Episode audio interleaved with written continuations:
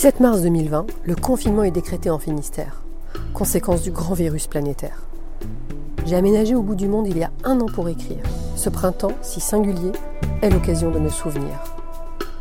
Né sous le signe du confinement il y a 53 ans, j'ai rassemblé 60 anecdotes confinées, tantôt romantiques, tantôt volcaniques, aventureuses et malicieuses. Un podcast inédit. Balade confinée. Bonne écoute.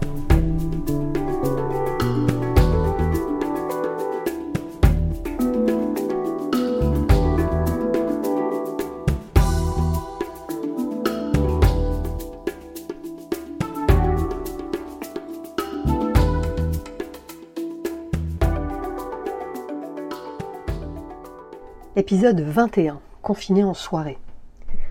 J'ai toujours eu l'habitude d'organiser des fêtes, des événements, des soirées. Que ce soit dans un contexte professionnel comme dans ma vie personnelle. Aussi, quand j'ai eu signé mon préavis de départ de l'appartement de Boulogne-Nord, quand Christophe a eu officialisé sa démission après l'enterrement de Mamé qui m'a achevé, j'ai décidé d'inviter mes amis. Le Le serait le Laurent Garnier de cet happening. Ce serait une fête mémorable. On passerait à l'an 2000 et à autre chose. J'ai invité tout mon carnet d'adresses de A à Z. J'ai eu envie de mettre les petits plats dans les grands et j'ai fait des folies aux mines de Ringis, où, en tant que dire comme dans la zone silique, je possédais mes entrées. Le buffet était grandiose. Ce samedi-là, la gardienne de l'immeuble était partie avec sa famille dans leur maison secondaire, et comme chaque week-end, la résidence avait été désertée de ses occupants, qui en Normandie, qui à Ramatuelle.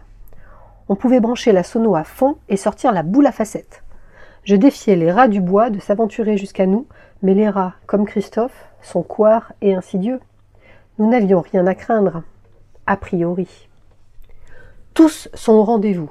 Mes parents les premiers passent au débeauté. Nathalie, enceinte depuis peu, porte son ventre fièrement. Elle rayonne dans une robe fuchsia moulante. Son compagnon doit la rejoindre. Elle est arrivée avec Sophie B, l'une de ses amies d'enfance. Sophie a le visage de Nicole Garcia dans Les uns et les autres de Claude Lelouch. Même coiffure, même pommette haute et rose, même contour de bouche, même allure, même sourire.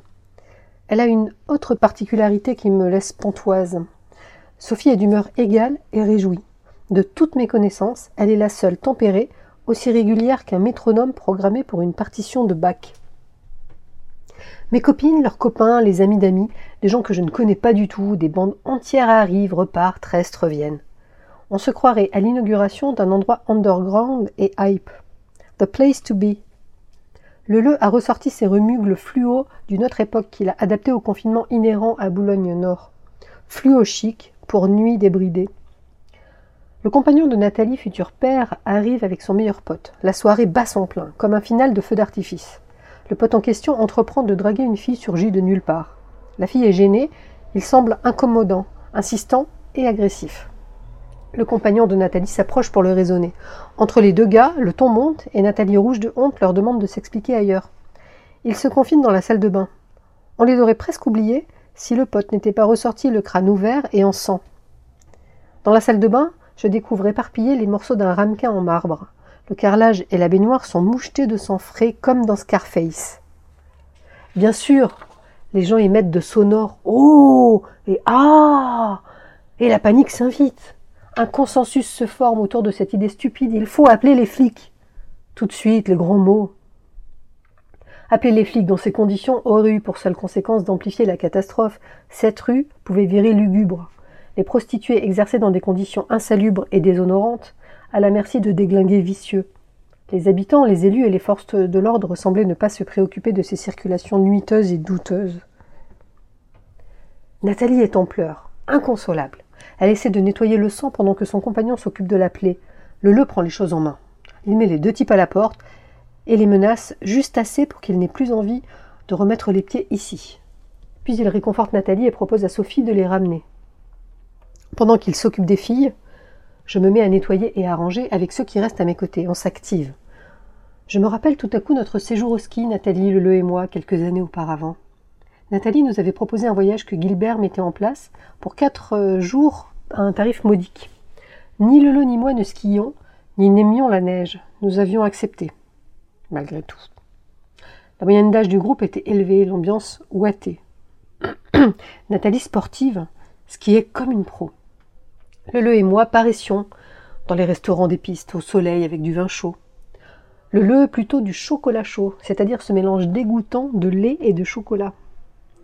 Sinon, on se promenait. Le soir, on se retrouvait autour de pétards de combat, comme dans la chanson de Cœur de pirate, et on se marrait. Le dernier jour, Nathalie n'en pouvait plus de ce séjour endormi. Elle gesticulait et avait émis une idée saugrenue. On allait acheter des magazines pornographiques et érotiques, du scotch et redécorer l'hôtel tellement triste. Sitôt dit, sitôt mis en œuvre. On avait passé la journée à découper les positions les plus farfelues, les femmes et les hommes plus ou moins nus et actifs, et on avait commencé à concevoir des guirlandes porno et constituer des scènes avec plusieurs images qui racontaient des histoires que l'on inventait en cheminant. On avait disposé un peu partout dans l'hôtel nos créations et nos collages. Sur les murs, la rampe d'escalier, la salle de séjour, le comptoir d'accueil, les tables de petit déjeuner à la place des sept, sur les portes des chambres. Plus un millimètre sans un cul. Cela ne suffisait pas. Nous ne réussissions pas à dormir et Nathalie avait décidé qu'on allait jouer aux mots fléchés, mais le défi, c'était de trouver des mots du dictionnaire X et sexy qui pouvaient correspondre aux définitions. On s'était procuré tous les magazines et journaux qui traînaient. Parfois, quand un mot convenait, même s'il comportait trop de lettres, on le faisait rentrer dans les cases imparties. Un peu comme tenter d'enfiler une jupe taille 34 quand on s'habille en 42.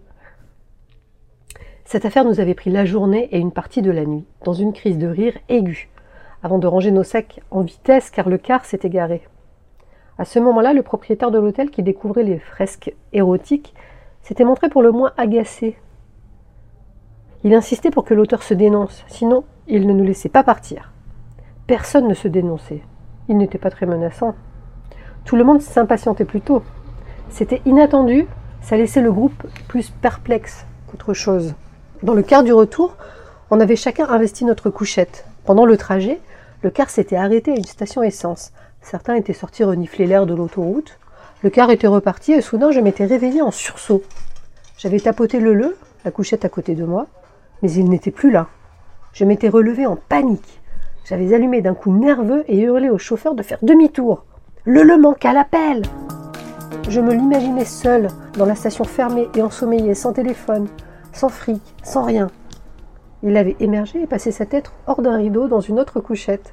Je savais qu'il craquait pour Nathalie. Elle n'avait jamais cessé de l'émoustiller. S'était-il passé quelque chose entre eux? J'en suis là de mes rêveries, quand le le revient inquiet à l'appart. Nathalie ne va pas bien du tout. Demain, il faudra s'occuper d'elle. Appeler Sophie. C'est un crève-cœur. Elle m'adresse des messages sur mon téléphone Hutchinson Telecom qui ressemble à une enceinte de Chanifi. Elle est désolée. Elle n'y est pour rien. Quel dilemme. Avec ceux encore présents, on remet tout en état. On nettoie, on passe l'aspirateur. On termine le buffet, on fume assis par terre comme une colo autour d'un feu de camp, et on se calme. Un énorme fracas nous tire de ce moment de répit. Paniqués, nous sortons. Le compagnon de Nathalie et son pote sont revenus. Il vitupère, invective, manifestement défoncé et en colère.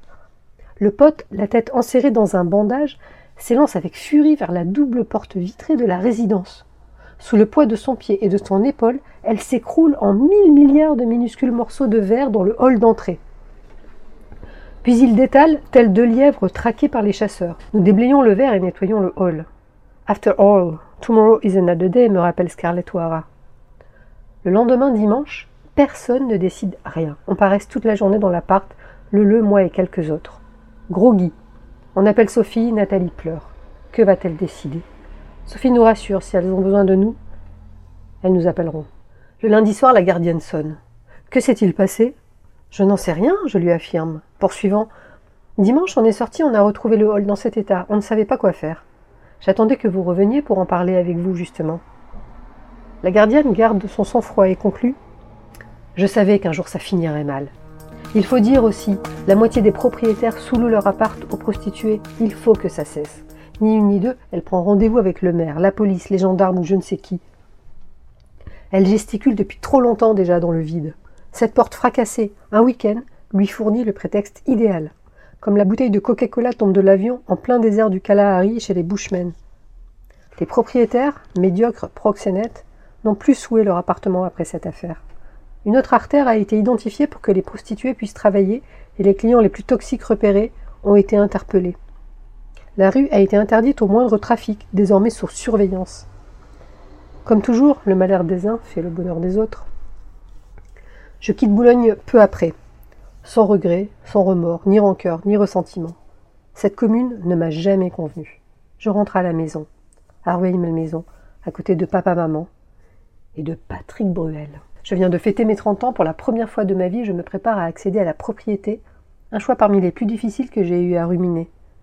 Le monde s'apprête à passer du XXe au XXIe siècle. Pour marquer le bug qui n'a pas eu lieu, sauf dans ma vie, et tirer un trait sur ce passé récent et peu glorieux, je décide de me raser la tête. Mes coiffeuses habituelles refusent. Nullement découragée, j'entame le tour des salons de la ville jusqu'à ce que l'un d'eux accepte. Il y en aura toujours un davantage concerné par le fric que par l'éthique. On ne peut pas dire que je ressemble à demi-mour le crâne rasé, mais enfin, les cheveux ça repousse, plus vigoureux encore. Une renaissance est toujours possible. Quant à Nathalie, elle choisit de rompre avec son compagnon. Elle saura élever sa fille seule.